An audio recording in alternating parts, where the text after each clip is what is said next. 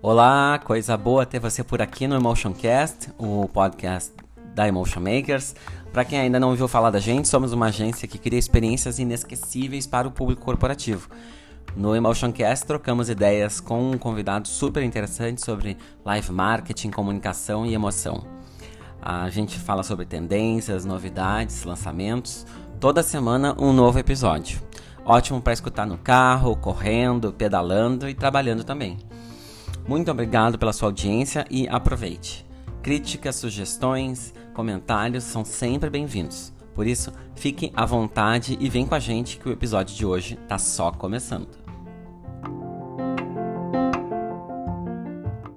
Emotion TV, hoje, 11 episódio dessa segunda temporada. Já, já vou colocar o nosso, nosso convidado aqui para a gente bater um papo.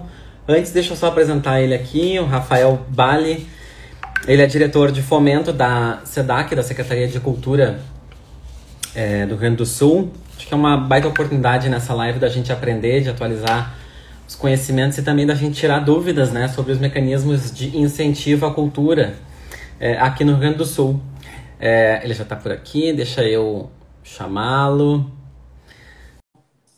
Dando boa noite já para o Clauber, que já está por aqui. Rafael já está entrando. Tá aí. Boa noite. Olá, Rossano. Boa noite aí, querido. Tudo bem? Boa noite. Seja, seja bem-vindo. Tranquilo. Obrigado pela oportunidade. Não, eu que, eu que agradeço de antemão. Acho que é importante a gente registrar uh, que é muito legal quando a gente tem um, um, é, coisas legais para falar uh, de agentes públicos, né? De, de pessoas que trabalham na uhum. área pública.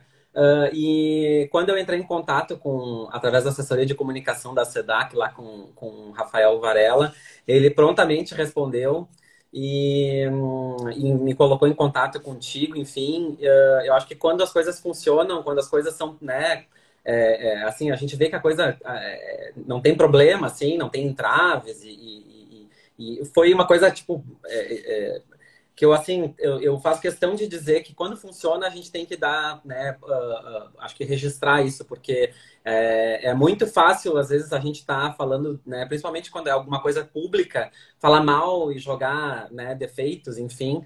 Então só faço questão de, de antemão agradecer a, a tanto a Rafael Varela por ter feito essa mediação essa ponte e também a, a ti né por ter disponibilizado teu tempo para a gente falar de um assunto que eu acho que enfim como é é, sabido já e do teu domínio, afinal de contas, é, essa diretoria de fomento é, na, na SEDAC está é, sob a tua responsabilidade. Eu queria que tu começasse, pelo menos, assim, já fazendo um overview do que, que a gente é, tem né, na tua atuação lá uh, e a gente começar esse, esse papo aqui, até para o pessoal já ir se situando né, sobre a, a, a tua atuação lá na, na, na SEDAC. Claro. Não, primeiro, agradecer o enfim, esse retorno teu, porque é o que a gente busca, né? Ter um, ter um estado, ter os serviços disponíveis e acessíveis, e a gente está aberto né, ao diálogo, a esclarecer. Então, isso, claro, no, no, ponto de vista da gestão, deve se refletir em regras, em formas, né, sistemas eletrônicos para acessar a transparência, né, mas na relação interpessoal também da mesma forma. Né, a gente busca ter, né, apesar da pandemia, apesar agora do, do, do teletrabalho, aí, na verdade, a gente, inclusive, tá, tem conseguido estar tá mais próximo do estado todo, né? Desconectando. Então, legal essa oportunidade aqui contigo de falar um pouco aí do, do nosso trabalho lá na secretaria. Então, querido, eu, eu, eu sei que o Procultura, ele ele está indo agora se encaminhando para o 11 ano, né? Uh, já, já tem, é, desde 2010, uh, na verdade, essa evolução que começou lá na LIC, e aí é, é, começou a, a evoluir para o Procultura, enfim, e hoje é um sistema, na verdade, que é, engloba diversas uh, uh, soluções culturais que elas estão abarcadas uh, na parte de fomento lá da, da, da, secretaria, né? Eu queria entender um pouquinho mais dessa evolução e também te dar um, um, um, um assim, uma, um apanhado geral para o pessoal se situar da, de como que a gente uhum. é, tem é, no Estado, né, através da Secretaria de Cultura, um, um apoio fundamental para viabilizar muitos projetos culturais, né? Sim. É, na verdade, o histórico é até um pouco mais extenso. A gente tem, está fechando agora em agosto, 25 anos de um sistema né, de, de fomento à cultura. Então, a gente saiu de, de modelos talvez discricionários e começou a constituir regras, né, processos democráticos para alcançar recursos. Ah, o financiamento à cultura, assim como em diversos outros setores econômicos, é bastante dependente do incentivo fiscal. É uma forma bem, bem digamos, né, bem direta de intervenção econômica em algumas atividades através da, de subsídios e no caso da cultura por meio de incentivo fiscal, né? Tanto né, o governo federal tem, um, tem uma lei que tem mais ou menos esse período, muitos municípios começaram, por exemplo, Porto Alegre nesse período estava criando daí um fundo, um modelo, né, um outro modelo de recurso direto, mas o, um, o volume mais significativo que a gente tem circulando aí geralmente aí nos estados e no próprio governo federal, especialmente, é por meio de, do incentivo fiscal. Então, passou por diversas transformações. Em 2010, talvez a mais importante delas, que instituiu o Procultura, onde a gente daí, daí implementou o Fundo de Apoio à Cultura. Também a possibilidade de um repasse direto uhum. para que a gente possa ter um sistema equilibrado. Nem todo, toda ação cultural, todo projeto vai conseguir buscar né, um patrocinador. Então, a gente consegue ter uma política pública com alcance ainda maior e buscamos uma forma de abastecer o fundo também com recursos. Então, o patrocínio que era antes parcialmente incentivado, a lei nasceu com 75% de incentivo. A empresa dava 100 e recebia 75. Então, né, essa regra mudou quando, quando a gente implementou para a cultura, passou a incentivar 100%, e daí esse valor adicional ia abastecer o fundo. Sim. Então foi uma forma de conseguir que o sistema se alimentasse, então aqueles que não, não conseguem buscar patrocinadores, né, aquelas outras, outras atividades que o Estado quer induzir, quer fomentar, pelo fundo a gente tem, tem capacidade. E, e não parou por aí, tivemos diversas alterações o ano passado, talvez, ah, uma, uma outra alteração bastante estrutural para diversificar ainda mais as formas de concessão desses incentivos. Agora, um patrocinador, além de poder escolher um projeto, né, destinar o seu imposto para um projeto aprovado, ele também pode destinar ele diretamente para o fundo, um valor incentivado. E a gente também está buscando ter outras formas também de fomento, não somente né, o, digamos, fomento a fundo perdido. A gente vai implementar um, um financiamento parcialmente reembolsável, considerando que tem atividades que também têm a capacidade de geração de receitas e elas podem contribuir novamente com o sistema, né, assim como outras ações, especialmente né, vinculadas aí aos municípios né, e às entidades culturais por meio do, de a construção de fundos patrimoniais. Então, em linhas gerais, assim, essas foram as principais mudanças né, que estão em curso para dar conta de um sistema mais robusto, né, mais que consiga se complementar e consiga atender os desafios que o Estado tem né, de fomentar todo o setor. O, agora, eu, eu queria entender em relação a, a, aos projetos que até a pandemia eles né, eram encaminhados e tinham o seu curso, é, vamos dizer assim, natural para execução. Uh, com a pandemia, certamente tiveram algumas mudanças, adaptações, enfim. É, eu queria entender de que forma que vocês auxiliaram os produtores, enfim, o universo né, que está contemplado de, de players né, nesse mercado de, de, da cultura, uhum. uh, das mudanças, das adaptações que tiveram uh, para as entregas conseguirem ser feitas, né? Uhum.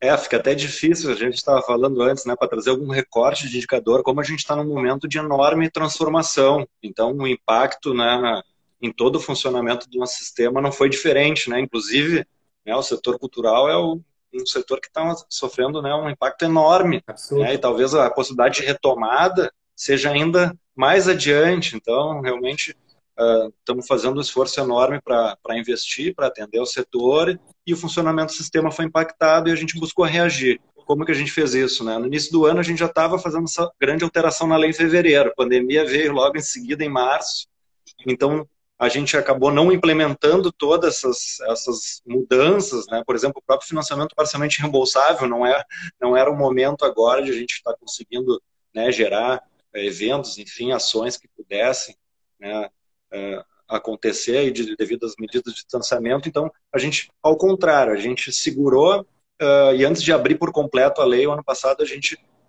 uh, colocou uma, umas regras transitórias para induzir que viessem projetos que trabalhassem conteúdos digitais.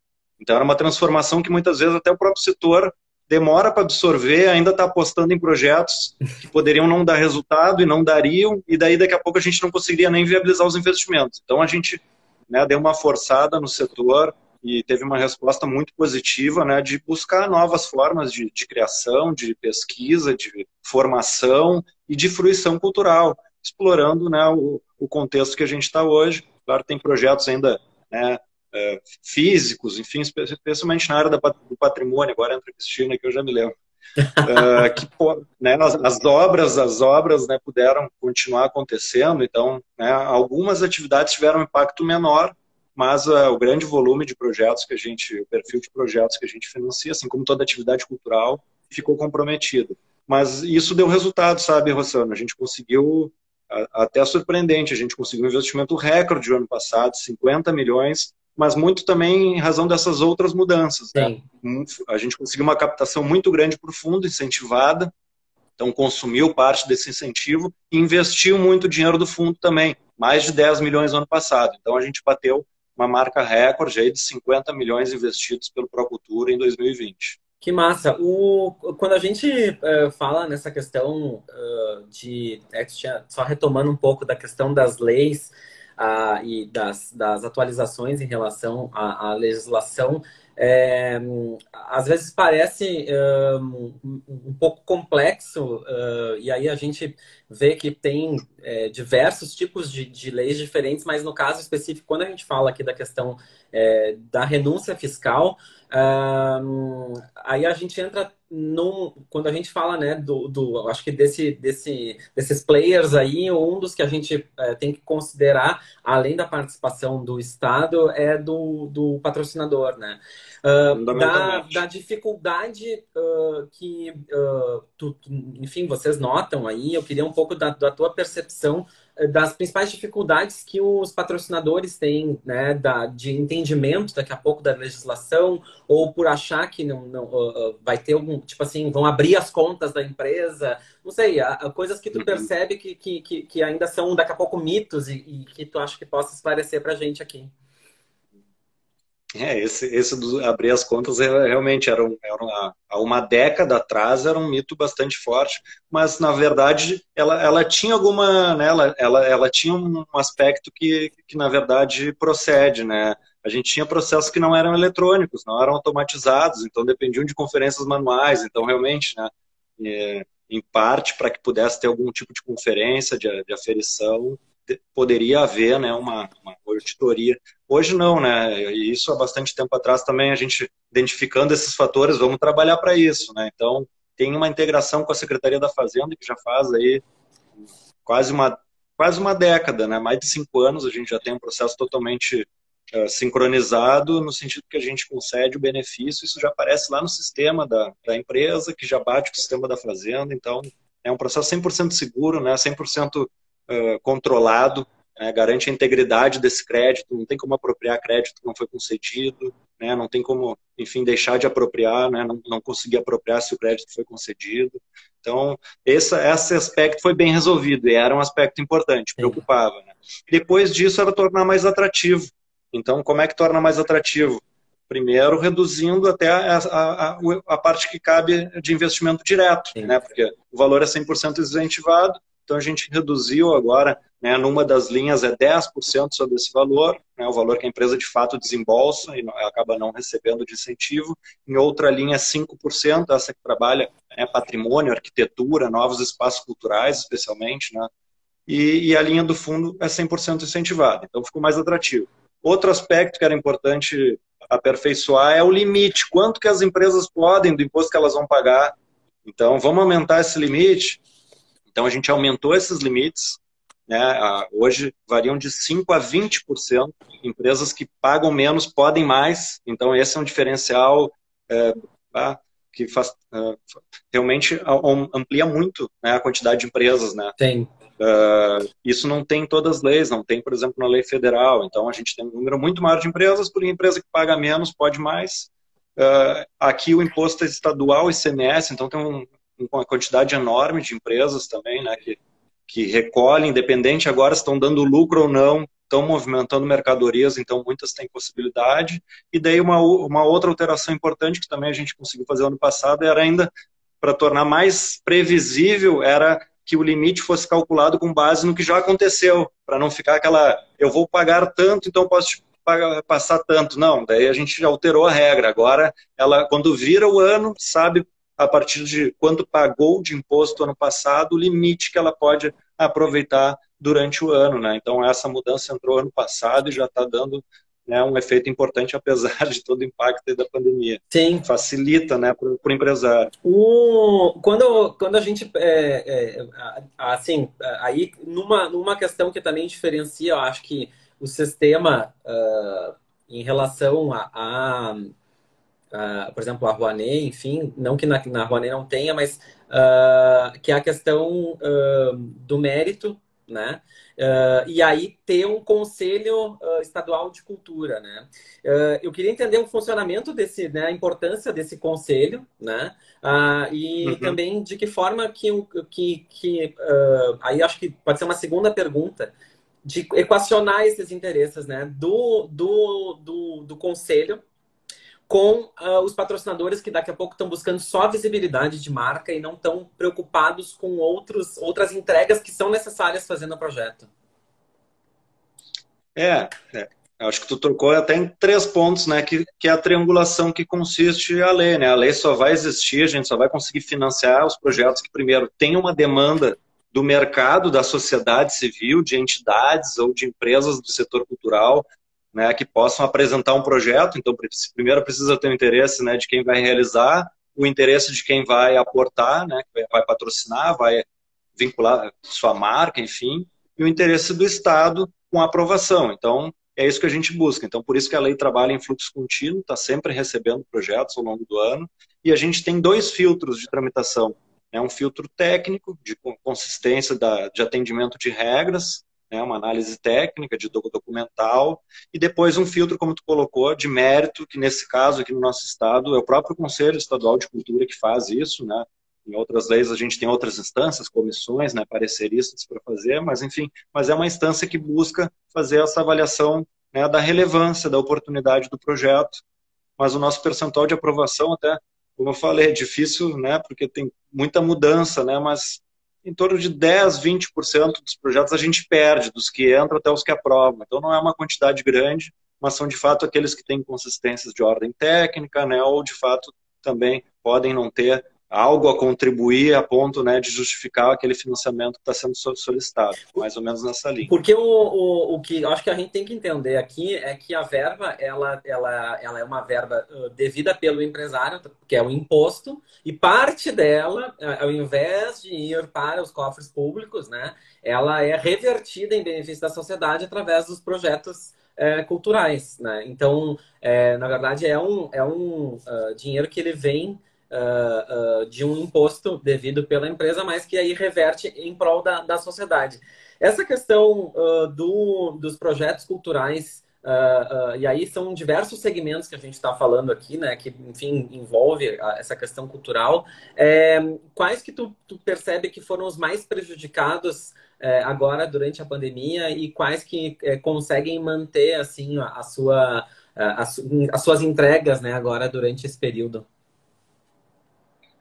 Ah, eu, eu acho que eu já até percebi, antes da pandemia mesmo, talvez tinha um, é difícil fazer uma, uma avaliação assim num, num, universo tão grande de projetos, mas os projetos que a gente até chama de continuados, aqueles que têm edições anuais ou bianuais, esses projetos naturalmente também têm uma dificuldade de, né, de enfim, buscar permanentemente né, a, a, o recurso para poder se viabilizar. Então, a cada ano um desafio novo. Então, a gente já vinha, inclusive, estudando formas, que foi também foi impactada agora em razão da pandemia, mas para projetos como esse, que já, já vinham tendo uma dificuldade, tiveram um impacto enorme agora com a pandemia, mesmo aqueles que conseguem né, buscar outros formatos, não substituíram né, as entregas que eram feitas pelas, pelas edições anteriores, né? Então, estudar formatos de, de financiamento a mais, pelo menos médio prazo, né? um, um espaço de talvez três edições. É, então, esse gera um, um, perfil de projeto que certamente né, agora na pandemia ainda teve um impacto ainda maior. E, e, e no mais, né, os projetos que envolvem aglomeração de pessoas, né, que é a, é a grande maioria, né, projetos de circulação, de espetáculos, de festivais, então é, é uma parcela muito grande dos projetos que a gente financia que buscam esses contatos de pessoas, também acabam viabilizando né, a fruição cultural, Sim. a exposição das, da própria marca, né, um, um, impacto mais local. Muitas vezes o patrocinador também tem esse olhar né, que, financiando aquele projeto, além de proporcionar às pessoas da cidade aquela, né, aquela atividade cultural, aquele acesso à cultura, também está movimentando a economia da região. Né? Então, isso também a gente acaba perdendo, de certa forma, né, em projetos é, digitais aí no ambiente virtual, que claro, tem outras possibilidades, mas aquelas, aquelas vantagens que a gente tinha, aquelas possibilidades que a gente tinha num ambiente aí sem distanciamento social, né, acabam impactando diretamente no perfil de projeto. Eu, eu, sou, eu sou formado em economia e eu sou ator também, né? Então, assim, para mim é um, é, são dois temas que me calam bastante é, no coração, assim. E, e, aí, quando tu fala nessa questão da, do, do, dos efeitos é, benéficos, né, do que um projeto é capaz de gerar, né? Na economia a gente fala de externalidades positivas, né? Ah, e acho que é, é, fundamental a gente é, é, falar uh, uh, dos benefícios, né? Porque às vezes parece que é alguma coisa que é acessória, né? É algo que é dispensável, que não é, não é, uh, vamos dizer assim, fundamental para nossa para nossa existência, né? Porque daqui a pouco é, a gente tem que entender que as coisas são um pouco mais, uh, acho que plurais e, e, e, a gente tem necessidade de consumo de produtos é, culturais, seja através da música, seja através do teatro, enfim, né? Mas de que uh, uh, talvez isso tenha um, um olhar por parte da SEDAC técnico, né, mas que tem que encontrar esse, esse, esse meio de campo, né, entre patrocinador, entre é, cultura e também entre o público.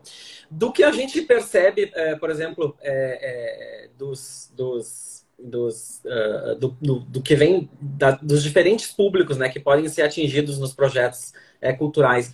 Uh, quais que tu, tu, tu sim, poderia dar em quais áreas uh, que assim a gente visse é, é, por exemplo, assim, é, comunidades carentes, projetos que de fato são relevantes assim e que têm um impacto é, que vocês conseguem mensurar e vocês conseguem ver a diferença da atuação é, com esses projetos? É, nesse aspecto é bom voltar àquela, àquela primeira questão, né? A gente, para alcançar o investimento, depende da demanda. Então, muitas vezes, quando a determinada área pode ter né, um volume menor de investimento, muitas vezes é uma consequência direta da falta da demanda, da apresentação daquele projeto, né? Consequentemente, né, isso inclusive impossibilita que o patrocinador possa ter esse tipo de escolha, né, de patrocinar né, determinado projeto.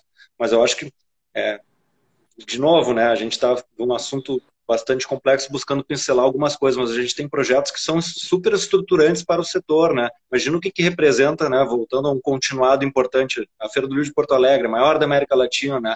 A importância em termos de, de visibilidade, de sim, de venda de livros, mas de todo o processo que envolve, né, leitura, literatura, uh, num momento que não consegue viabilizar essa ação, não consegue né, que, a, que, as pessoas, que as editoras possam estar expondo ali e colocando né, seus livros para circular, enfim, outras formas vão se criando, mas né, projetos né, muito estruturantes, projetos que têm muita relação com as próprias comunidades. Aqui no Rio Grande do Sul, a gente tem né, diversas manifestações culturais típicas, enfim, que também buscam, né, buscam por meio do, do, do, financiamento qualificar essas atividades, né, contratar mais gente, né, uh, inclusive o que dá condição para grupos, artistas se prepararem ao longo do ano para poderem, enfim, mostrarem seus trabalhos. Então, é, é uma infinidade de grande, assim, até, até voltando, né, já que a gente está falando do incentivo, mais do que o fundo, o fundo busca muitas vezes complementar isso, Sim. né, o incentivo também a gente tem um volume muito grande de empresas, em razão daqueles percentuais que a gente colocou antes. Sim. Consequentemente, eles estão no estado todo, então a gente consegue ter uma descentralização muito grande, né, das atividades financiadas aí, em todas as regiões do estado. O, a, a, a questão agora uh, é só assim, um exercício de futurologia se a gente pode fazer ou não, tá? E aí cabe a ti dizer se é possível ou não. Uh, essa, essa questão dos protocolos, né? da bandeira, enfim, do que a gente das bandeiras, né? Do que a gente, pelo menos eu falo enquanto setor uh, uh, de eventos, setor de entretenimento, né? Que eu acho que pode envolver turismo, daqui a pouco bares, restaurantes, pessoal que está nos uh, participando aqui ou vão ver a live depois, podem uh, entender se no nosso setor cultural isso vai acontecer ou não. Por exemplo, com a mudança das bandeiras, há uma previsibilidade em relação a retorno de atividades culturais é, com as determinadas regras de acordo com cada bandeira? Ah, sim, há inclusive os protocolos já pré-estabelecidos que estão sendo discutidos com todos os setores, né, todos os segmentos. Esse tem sido um trabalho né, no meu entendimento, inclusive, né, é algo que o Estado está fazendo de uma forma bastante né, detalhada, estudada, com base em parâmetros, né, com base no, na, na própria experiência. Então, é, sai semanalmente esses relatórios. Claro que agora né, os protocolos vigentes, aí, em razão da, da condição que a gente está, são bem restritivos, é, mas eles, eles têm sido revistos, inclusive não necessariamente o próximo bandeira vermelha vai ter o mesmo protocolo, porque é uma, uma atualização constante, os setores têm demandado, então é, a gente, inclusive no impacto agora, né, a condição que a gente estava, muitas vezes até a, a, própria gravação de conteúdos aí em audiovisual também ficam prejudicadas, mesmo com poucas pessoas, né, então são coisas graduais, os protocolos ajudam a criar uma, uma mínima né, condição de segurança, né, na, na medida que as pessoas cumpram esses protocolos, a gente consegue ver o setor novamente retomando algumas atividades importantes. O, quando a gente fala em projetos culturais, eh, eu, queria só que tu desse uma ideia de dimensão, porque na, na, para projeto cultural, é, é, daqui a pouco entra, uh, tô, tô falando aqui, aí tu vai me dizer se entra ou não, tá? Mas, por exemplo, uhum. projeto da Oktoberfest, por exemplo, entra? Né? Tipo pode, assim, pode entrar. Eu, eu, eu queria entender, tipo assim, das coisas mais diferentes que pode ter, porque daqui a pouco tem, tem, tem pessoas aqui que não, não, não... Ah, acho que meu projeto não cabe, acho que meu projeto... Uh, onde é que ela consegue encontrar as informações para ver se o projeto dela é passível de ser uh, incentivado ou não? Uhum. Ou de entrar num fundo, né? Sim.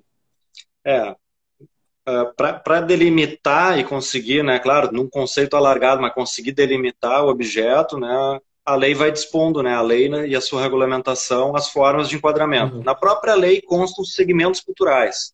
Então, ali vai dispor sobre música, teatro, dança, circo, enfim, patrimônio.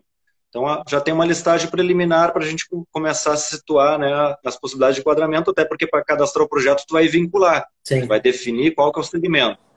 Já na instrução normativa, digamos, as regras mais práticas, assim, como é que submete o projeto, como é que ele vai tramitar, quais as regras, limites de valores, enfim, a gente simplificou bastante, até para também, talvez, não né, oxigenar mais essa demanda, trazer outras demandas, porque daqui a pouco a regra já estava quase que ficando adaptada a determinados tipos de projeto, consequentemente eles se repetiam. Então agora tem dois enquadramentos, um na linha de artes e economia criativa e outro na área de arquitetura e patrimônio. Então são linhas bem distintas, mas que dão uma possibilidade muito grande assim em termos de concepção de projeto, enquadramento, claro, né, fazendo uma relação com esses segmentos culturais que estão abrangidos, mas isso dá uma possibilidade bastante grande de, de enquadramento. Simplificou o processo para que novas formas, novos projetos possam ser propostos, né? E o trâmite vai se encarregar justamente de, de definir, né, se se enquadrou e se tem um mérito para buscar essa aprovação. O... E aí tá, essa simplificação que está falando aí, ela passa também depois, a gente vai aprovar o projeto, vai captar, enfim, vai fazer a, a parte burocrática aí, mas tem uma parte burocrática depois que eu acho que é não menos importante, que é a parte da prestação de contas, né? Como uhum. que funciona essa parte da prestação de contas? Eu preciso ter um contador? É, não preciso ter? É, é importante que eu tenha? Por que, que eu tenho que ter? É, né? na verdade, o que é mais complexo não é as nossas regras, é a própria nossa legislação tributária e todo esse processo formal que é preciso ser feito para fazer pagamentos, né, para, enfim, ter os comprovantes de despesa. Então, é claro que se tratando de um recurso público, a exigência né, vai ser é, enfim, o acompanhamento, o controle, a análise vai ser criteriosa, todas as questões têm que ter, serem atendidas, não sendo atendidas vão ter penalidades, vão ter devoluções de valores, né? Então, contratação do contador é fundamental, inclusive ela coloca como obrigatória, então não é já há bastante tempo, desde 2010, dessa alteração do Procultura, já deixou de ser uma opção, até para já poder buscar sanar, digamos, essa dificuldade né, em, em, em, fazer essas movimentações financeiras. E a prestação de contas também, é, na verdade, o foco que a gente tem dado é muito no sentido de, da execução financeira, porque se a execução financeira é feita adequadamente, os comprovantes já estão sendo anexados, depois é simplesmente submeter então não tem um processo de buscar esses comprovantes. Tem que no, no momento que tu vai fazendo os pagamentos ter esse acompanhamento, claro, do profissional, claro. Né, e ter sempre os pagamentos e as despesas né, de acordo com as regras né, que estão estabelecidas aí. Vai contratar uma pessoa física, é um serviço, tem um INSS patronal, pode ter um imposto de renda, né? É, vai contratar uma empresa, tem que ter uma nota fiscal, a descrição do serviço tem que estar compatível com aquele serviço que está aprovado no projeto, né? A empresa tem que estar ativa, tem que poder desenvolver aquela atividade.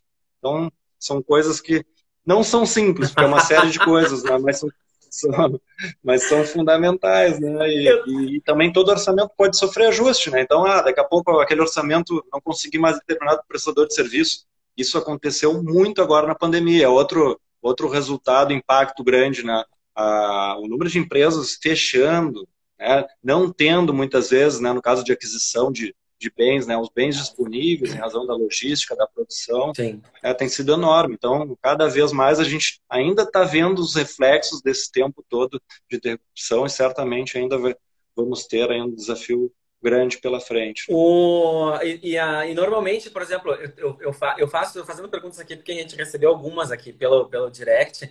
É, por exemplo, a, a produção de bens, uh, que, né, por exemplo, assim, DVD, algum tipo de né, livro, é, objetos, né, uh, uh, que, que, que, tenha, tenha estoque, né, que tenha, tenha alguma entrega para ser feita. Produtos culturais. Isso. isso. De que forma, por exemplo, assim, isso tem que ter, tem um plano de distribuição disso, enfim, né? Mas uh, no caso de uh, não, não ter a possibilidade de, de, por exemplo, agora durante a pandemia, né, problemas logísticos, quaisquer uh, problemas que a pessoa tenha na execução do projeto, ela vai, ela vai demandando, ela vai interagindo com a Secretaria de Cultura ou ela tem que esperar concluir enfim, o, o, e, e, tem o... Vai interagindo, não espera concluir, senão dá problema. Vai interagindo, né? né? Agora, tu, quando tu toca nesse assunto, eh, a gente muitas vezes pensa no meio, né? No meio físico, né? Mas muitas vezes o que a gente está querendo dizer? A gente financia, por exemplo, a criação de um novo álbum musical de um grupo, o lançamento dele, né? Nacional, inclusive, em outros estados, com shows, a disponibilização muitas vezes que não é mais no CD, né? É alguma plataforma aí de música, sim. Né? Questão de, da produção audiovisual, da mesma forma, né? Tem uma série de de filmes, de documentários, de séries, né, gravadas, conta com financiamento, né, não necessariamente vai ser na distribuição do, da mídia física que ela vai conseguir o acesso, né, vai buscar entrar no circuito, vai concorrer em festivais, enfim, né, questão da literatura da mesma forma, né, mas é claro, terminando, por exemplo, num livro né, impresso, reprodutível, né, a gente vai buscar fazer uma destinação, vai buscar eventualmente fazer uma comercialização de parte dessa tiragem, então tudo é uma opção né, que a partir da, da concepção desse projeto né, fica definido, ah, e, fica e, validado. Em relação a, a, a, essa, essa aprovação junto a, o, Conselho, o Conselho Estadual de Cultura, ele entra na, na questão do mérito do, do projeto, ele não entra eh, tanto na questão uh, da execução em si, por exemplo. Uh, Chega-se ao, ao ponto de dizer assim, ah, olha, acho que melhor aqui para se viabilizar isso, talvez seja melhor fazer isso apenas online ou fazer, tipo, eu não sei como é que isso agora foi, se foram feitos ajustes durante a pandemia para que os projetos fossem viabilizados. Sim, foram flexibilizadas as readequações, né? Não poderia ser diferente, né? Então, ano passado a gente flexibilizou bastante a questão de prorrogação de prazos, projetos que buscavam uma condição melhor de execução, né? E, e alteração de formato. Então, alterações que no, num, num, outro contexto talvez interfeririam muito no objeto, né? agora nesse contexto muitas vezes era a forma de, de conseguir viabilizar, então muitos projetos adotaram modelo, modelos híbridos, enfim, então isso a gente buscou até induzir, né? possibilitar, porque também não deixam de ser experiências para o setor, né? tenho certeza que muitas dessas especialmente desses realizados em modelo híbrido, né? O quanto talvez a parte digital também foi importante, né? Para ampliar o acesso, para ampliar o alcance, né? Para deixar um registro desse processo todo. Mas claro, né? A gente sabe que a, que a que a aglomeração, né, o contato presencial, especialmente para as artes, é algo fundamental.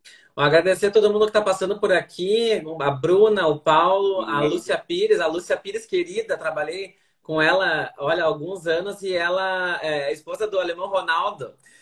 Uma pessoa, nossa, muito querida. É, e, e tá fazendo. Não sei se tá indo para São Chico, mas ela é uma. uma, uma é do tempo da, tá lá, da, da, agitadora cultural, né? Naquele tempo que tinha os agitadores culturais. Mas ela é uma baita produtora também e legal ver, ver o pessoal por aqui. Uh, em relação a, a essa questão, uh, por exemplo, da divulgação dos projetos, tá? A gente tinha a questão antigamente de ser uma página, né, a página, aquela coisa né, do impresso, né? é, hoje em dia essa, essa, essa, essa divulgação do projeto, né? Ela pode ser feita via as redes sociais, ela pode ser impulsionada, ela pode ser promocionada. Como é que funciona isso?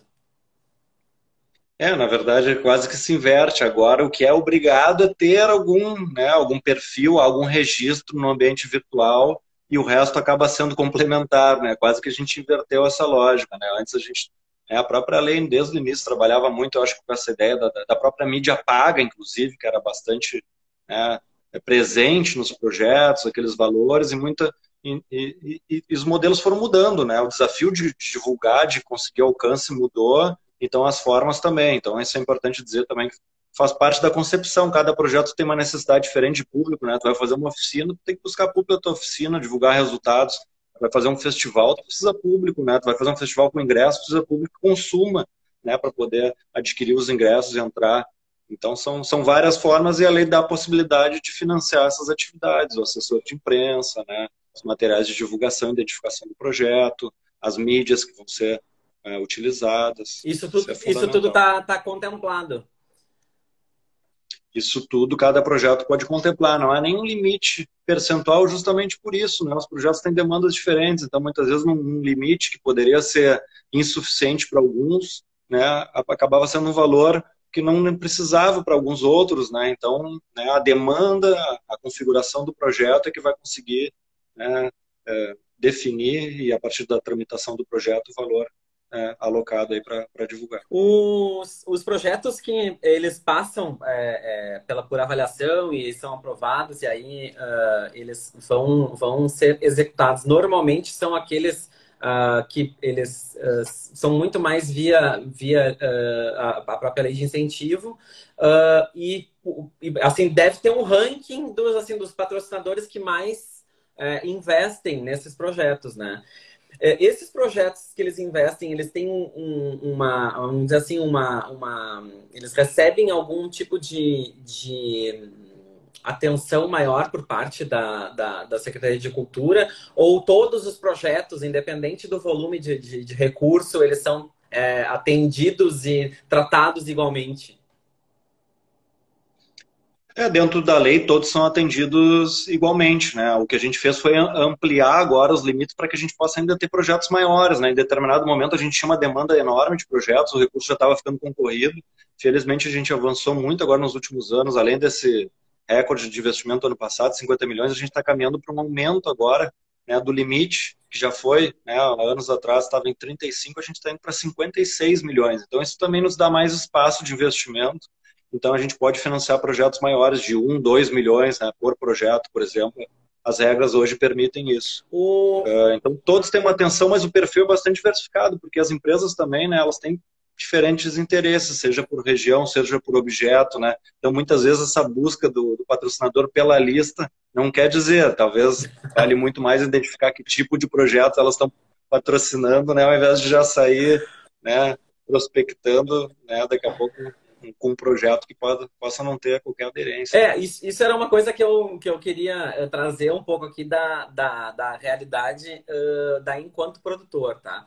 É, o produtor ele pode ter uma ideia maravilhosa, ele achar que o projeto dele é maravilhoso na cabeça dele, né?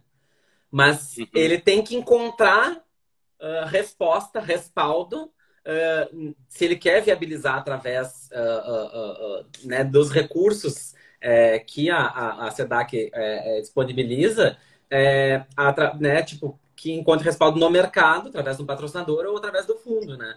Uh, como uhum. como é, que, que, que, a gente poderia falar para quem né, produz uh, uh, entender é, o que, que, é legal, o que, que seria interessante é, se atentar a pontos básicos assim para não errar logo de saída assim na, na, na, na, na criação de um projeto?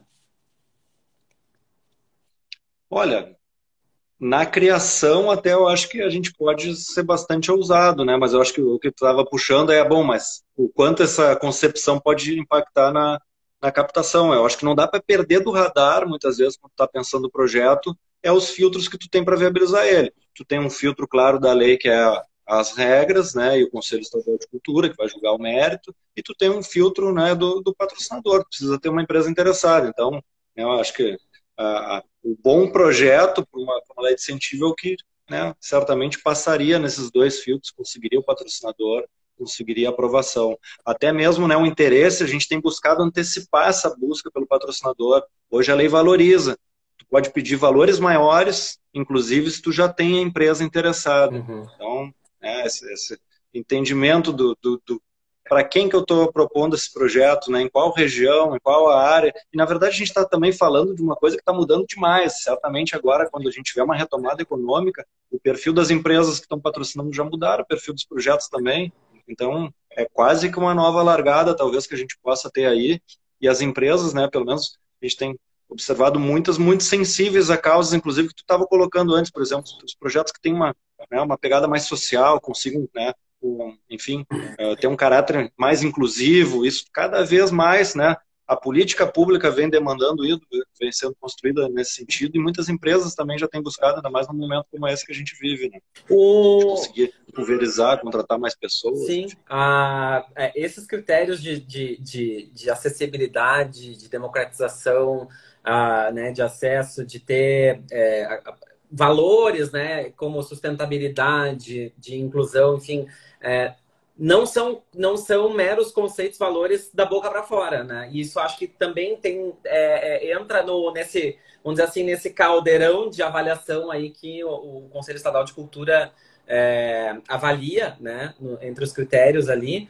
Uh, e também um, um, outro ponto que eu queria uh, trazer aqui é de mostrar, uh, porque muitas vezes os projetos eles acabam ah, passando é, é, e, e, de uma forma que os, os, os uh, não só os patrocinadores, mas também os produtores pecam por não dar visibilidade é, ao governo do estado, né? Sendo que o governo do estado é um dos participantes uh, desse, dessas, uh, dessa, dessa grande entrega, né? Todo projeto cultural, obviamente, ele passa e tem a, a chancela do governo do estado.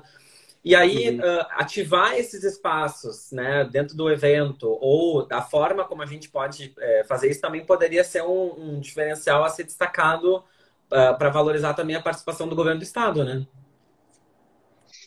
Com certeza, fundamental. Isso acho que passa muito pela profissionalização do setor. Aqui, enquanto a gente fala, eu vi tantas pessoas conhecidas aqui que entram que fazem um trabalho né, incrível é. né, no setor de pensar projetos, conseguir viabilizar, botar na rua e ter resultado com eles. Porque na medida que a gente consegue fazer isso, é uma relação ganha-ganha. Todos acabam, né? O produtor com seu portfólio, né, com a sua entrega, com as pessoas todas que ela, que ela contrata, né, o patrocinador, consequentemente, vai ter uma vantagem nesse processo, o Estado, né, não só né, no sentido de estar tá dando uma promoção para o Estado que está viabilizando, a gente está, na verdade, é, é, valorizando a existência de políticas e formas de financiamento ao setor cultural. Né? Então, isso aí, é, naturalmente, né, é, ajuda né, nesse, nessa percepção da sociedade para que a gente possa ter cada vez mais possibilidade de, de financiamento. Olha, Lúcia Pires, inclusão e acessibilidade são critérios importantes para os produtores entenderem.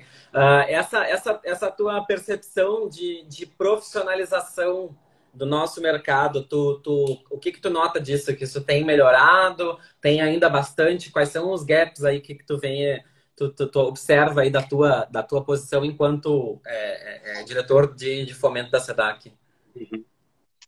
Ah, eu vejo uma transformação muito grande, né, da figura, da figura que a gente via do, do produtor, que na verdade muitas vezes era o próprio artista buscando, né, fazer a estratégia de comunicação, a, a produção, e daí isso aos poucos, né, a própria, a própria prática, o mercado foi criando possibilidades, pessoas, né, especializadas que conseguem prestar serviços e, isso acaba sendo positivo para todos, né? A cadeia produtiva toda acaba ganhando espaço, a gente gera oportunidades de trabalho, talvez seja uma da, das questões aí para o desenvolvimento econômico mais fundamentais, né? Porque a gente cria uma gama enorme de trabalho, volta naquela questão do impacto indireto econômico aí de toda a região, a hotel, rede hoteleira, alimentação, né?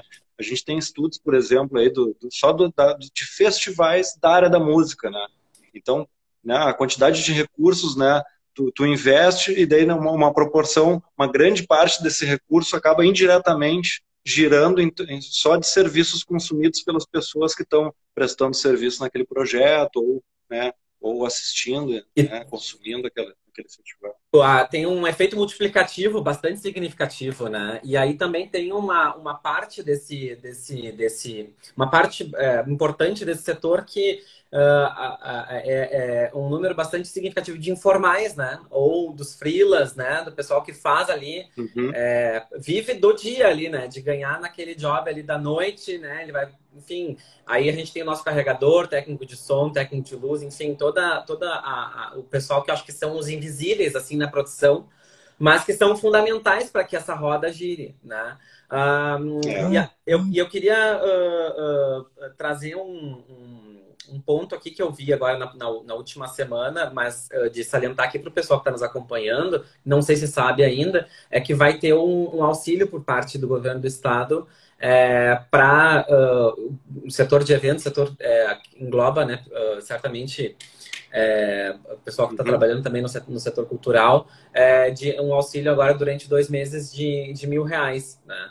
Uh, eu queria uh, também uh, entender, eu não sei se, se, se por parte da Secretaria de Cultura tem algum outro, alguma outra ação, alguma coisa projetada para esse ano que vocês tenham mapeado já e que podem divulgar. Sim, a gente vai complementar esse auxílio aí que o governo está um esforço muito grande para fazer. Realmente a gente está no momento crítico, então né, a gente foi bom até focar, né? Quanto tempo que a, própria lei de incentivo à cultura saiu um pouco de pauta, né? A gente estava num, num, formato bastante emergencial aí com os investimentos, especialmente feitos pela lei Aldir Blanc. A gente investiu 74,4 milhões aqui no estado.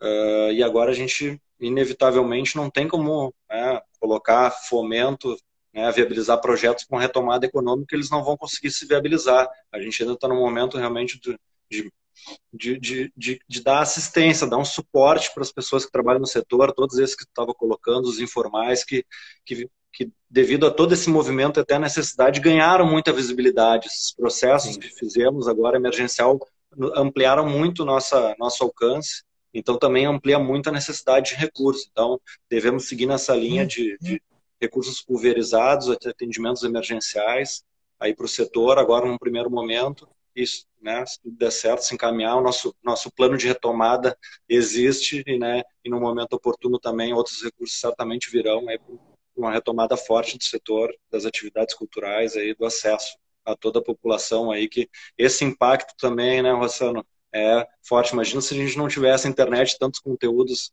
né, culturais aí para consumir, filmes, músicas, enfim, né, livros, é que a gente não, não se dá conta, às vezes, de que a gente consome isso. É, é, é, é enfim, as, a, a, por exemplo, pelo YouTube de forma gratuita, né? Tá certo que ali, é, é, obviamente, o, o, nosso tempo que a gente demanda ali né, de interação também, coisa e tal, a, a, gente acaba pagando um preço por isso, enfim, né? Mas eu, uhum. daqui a pouco a gente está consumindo determinados conteúdos que são feitos por artistas, né? Ou né, eventos que a gente presenciava antes e que deixaram de acontecer e né, uma cadeia toda foi uh, uh, prejudicada pelo, pelo fato de, de não, não conseguir girar, não conseguir ter recursos para se sustentar. Né? Então é importante que a gente também sinalize quando há, acho que por parte é, do, por exemplo, do governo do estado aqui, como a gente está falando com o representante do governo do estado, que quando acontece isso, uh, que a gente também fale dos pontos uh, positivos e que tem uh, um, uma uma intenção de, de contribuir para resolver isso, porque não é da noite para o dia que a gente vai resolver esse problema aí. A gente está vendo que né, é, é, é, um, é uma pandemia e tem toda essa, essa questão da saúde pública que está em primeiro lugar para se resolver, né? Uh, e aí eu vejo já alguns lugares no mundo que tem já acontecido eventos, né? Inclusive shows, por exemplo, na Nova Zelândia, né? A gente tem alguma coisa lá no norte da Europa, enfim, que de alguma forma já está sendo retomado.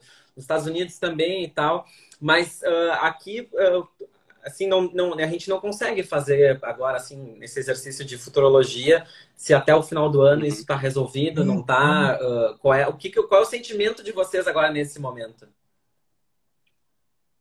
A gente tem que trabalhar com, com dados e com informação, né? Claro que dá, dá vontade de ficar projetando né, o momento da retomada, mas a gente tem que estar tá trabalhando dia a dia, porque né, por todo o recurso que a gente investiu, né, voltando, foi um investimento recorde, um investimento é um recurso enorme da Lei Aldir Blanc, uma conquista do setor que foi integralmente investido e isso não foi suficiente, né, porque o impacto é muito grande, né, o impacto vai muito além, né, como tu falou, né, dessa, talvez da, da ponta mais visível que sente, mas a gente tem uma cadeia enorme, né, muitas pessoas e a população como um todo, então essa retomada certamente vai ser fundamental. Não tem, não tem previsão da, da, de reedição da lei Aldir Blanc para esse ano?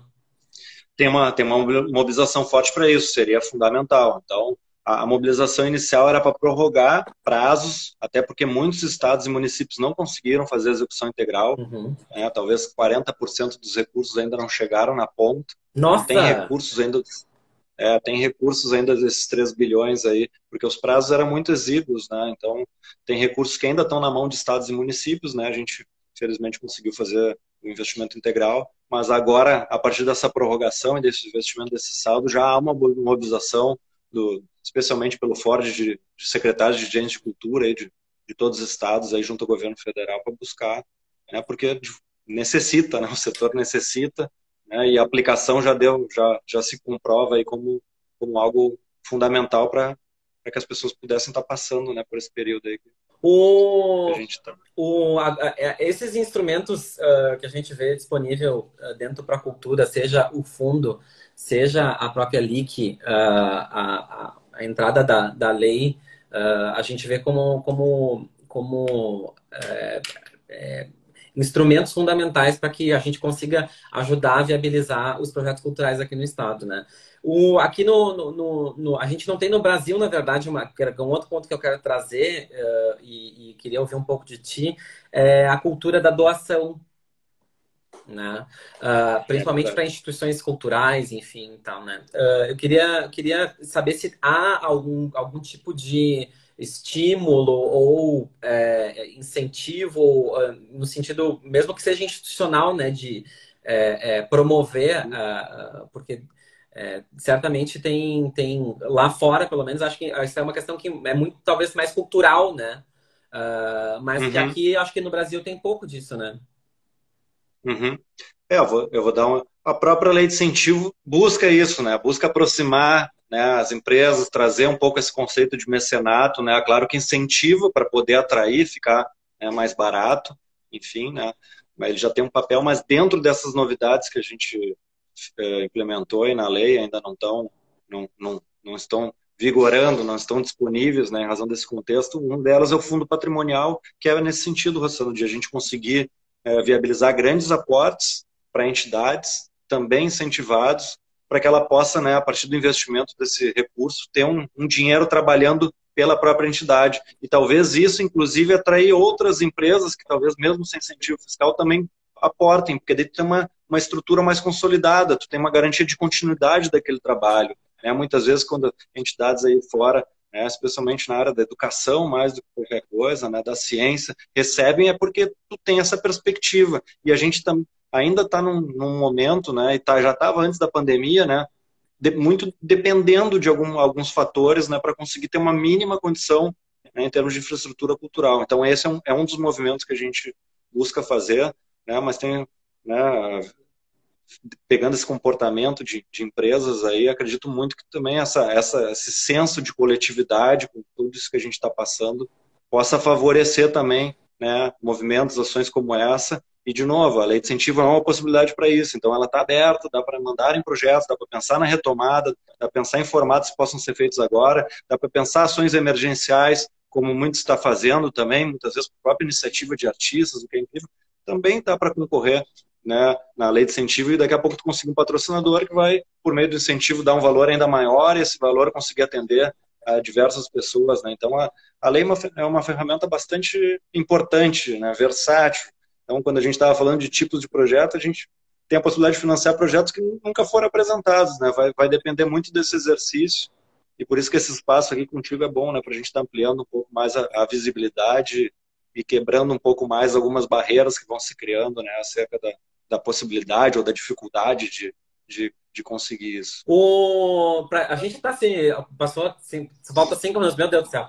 É, a, a gente a está se encaminhando para o final aqui e eu queria, uh, uh, primeiramente, mais uma vez, te agradecer pelo teu pelo teu conhecimento, por ter ajudado a gente a entender um pouco mais uh, desse desse universo, né, que às vezes tem certos preconceitos ou é, mitos ou informações que não são é, buscadas na fonte, né? Aqui no caso, por exemplo, eu vim direto é, no, no, no, diretor de fomento da, da Secretaria de Cultura do Estado, que é a pessoa que lida diretamente com é, os projetos, enfim, com é, toda a questão dos, dos incentivos para essa área tão fundamental do nosso, nosso nosso conhecimento, do nosso, né, do Estado, enfim, do nosso avanço enquanto sociedade, né? Uh, queria que tu queria deixar esse espaço para ti final aqui para te, enfim, é, comentar, falar, colocar tuas considerações finais. É, bom, da nossa parte a gente vai seguir disponível e, e, trabalhando com muito empenho. A gente sabe que tem um papel importante nisso, né? O Estado tem, né? O governo tem, nossos colegas servidores têm, nossa gestão tem uma, né, um compromisso muito grande aí em conseguir viabilizar uma estrutura, daí, falando de política pública, fortalecer o sistema estadual de cultura, então uma forma de participação democrática das pessoas, com instâncias de discussões setoriais, né, com um plano de cultura que deve ser re, é, revisado, né, com, com metas aí para os próximos 10 anos, ampliando o volume de investimentos, que é fundamental, né? Então, são, são pontos comuns né, que a gente tem, infelizmente está tá conseguindo avançar, mas esse contexto da pandemia é muito desafiador, então a gente continua buscando formas de auxílio emergencial, mas não quer perder de vista também a, a possibilidade de retomada, a possibilidade de, de alavancar por meio de todo, toda essa estrutura, toda essa condição né, e possibilidade que, que, que, o desenvolvimento da, da arte, da cultura tem no nosso Estado, não só com relação ao desenvolvimento da nossa sociedade, mas a própria geração de empregos, que vai ser algo fundamental, né, de trabalho, de renda, né, e, e possibilidade de a gente estar tá avançando aí para outras questões aí importantes. Então, é legal falar da, da lei, está tá aberta, está disponível para ingresso de projetos, nossa equipe está à disposição também. Valeu pelo espaço. O... Só para o pessoal que não sabe ainda onde encontrar, onde tem que buscar, acessa o site procultura.rs.gov.br, né? Uhum. Por lá. É assim, parece ah, tá, tá, ali a lei ali, né? Não, é isso aí. não, é, é, é assim, importante falar isso. É. nesse assunto, né? É. Quem ainda não sabe por onde começar, Sim. entra por lá. É um portal, é fundamental tudo eletrônico, não tem papel nenhum. Né? Acesse o portal, tem um, um registro prévio, que daí tu tem uma senha, passa a poder enviar os projetos, tem alguns materiais ali, alguns vídeos, algumas orientações bem, bem específicas. As regras, como eu falei, foram bastante alteradas, mas precisa ler as regras né, para poder submeter. mas não é nada, não é nada impossível, não. Tanto que né, acontece bastante e, e, pode vir a ser uma oportunidade interessante para a gente conseguir investir ainda mais recursos esse ano. É verdade. E, e inclusive para quem é do, da área de eventos se reinventar, né? Uh, porque é, um, é uma possibilidade uh, e também de fazer essa triangulação uh, no relacionamento com é, os atuais clientes que já se tenham e também com o próprio governo do estado. Ah, acho que é, pelo menos assim, para a minha empresa, eu vejo que é, é enfim, a gente está é, desenhando agora alguns projetos uh, e os, os, artistas estão super é, é, dispostos assim e, e, com ideias incríveis que eu acho que é, valem a pena a gente é, se dedicar para inscrever e, e fazer o, o, projeto acontecer, principalmente porque uh, é um esse efeito multiplicativo que vem dos projetos. Uh, às vezes quando a gente está só na, na, na esfera privada a gente não consegue ter esse alcance que às vezes com a dimensão é, é, social da, da, da, participação através do governo do estado, a gente consegue ampliar isso e reverberar uh, de outras formas também, né? Ah, e, e ele é eficiente no, no, seu formato, né? Imagina tu conseguir um, dois milhões de recursos públicos, nesse caso incentivados, num, num intervalo de tempo de dois meses, o tempo que tu leva para entrar com o projeto, aprovado, o patrocinador já está aportando, já está recebendo incentivo. Então ele tem, ele tem uma eficiência, ele tem um potencial né, que a gente pode explorar uh, ainda melhor. Gente, uh, procultura.rs.gov.br é, fiquem à vontade também, depois, caso queiram chamar aqui no, no, direct, mandar perguntas, enfim. Se eu não souber, vou mandar para o Rafael. Rafael, quando ele puder, ele vai responder. Ou também façam contato direto lá com o pessoal da, da, da Secretaria de Cultura, pessoal super atencioso, super querido. Então, assim, não tem desculpa para não encaminhar projeto, né? Vamos uhum. costurar bem né, esses objetivos, né, o conceito do projeto. Enfim, pensem nisso como uma entrega que, de fato, vai ser super relevante uh, e que a gente vai estar tá oferecendo uh, para a sociedade produtos culturais uh, que difundem. Né? A gente tem ah, uma possibilidade bem grande aí. Eu acho que Rafael conseguiu explorar isso com a gente aqui. então, mais uma vez, Rafael, muito obrigado. Uh, queria deixar um abraço para todo mundo que está nos acompanhando aqui, agradecer a audiência. Pô, um monte de gente passou por aqui. Último comentário ali, Lucia Pires. Uhum. Rostando, quero teus clientes. Olha, vai ter que ser minha sócia, né? Tudo bem, não tem problema. Mas é isso. Amanhã, uh, esse, essa nossa conversa aqui vai estar tá em formato podcast lá na, na nossa playlist no Spotify. Eu vou deixar uh, o link aqui para quem quiser ouvir depois correndo, é, cozinhando, enfim, o que estiver fazendo. Uh, porque acho que é legal da gente escutar também, é outra forma da gente consumir conteúdo. Tá aí a senhora Bárbara Fabres entre nós. Muito obrigado pela presença, aí. muito nos honra, né? Aqui com a sua presença também. Muito. Semana que vem a gente está de volta. Muito obrigado, Rafa, mais uma vez. Um abraço. Tchau, gente. Até mais. Valeu. tchau. tchau. tchau.